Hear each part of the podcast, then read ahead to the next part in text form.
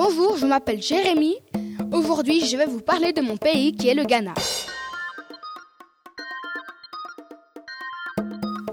Le Ghana est un pays qui se situe en Afrique occidentale. La monnaie qu'on utilise est le cedi. Les habitants, les Ghanéens, parlent l'anglais et le dialecte qui est l'Ashanti. Leur hymne national s'appelle God Bless Our Homeland Ghana. Le président actuel s'appelle John Dramani Mahama.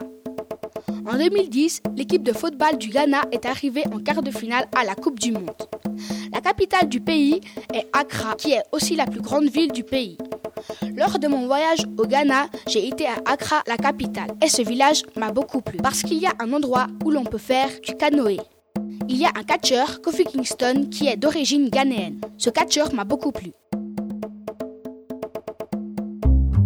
À bientôt pour une nouvelle émission sur Trampoline FM.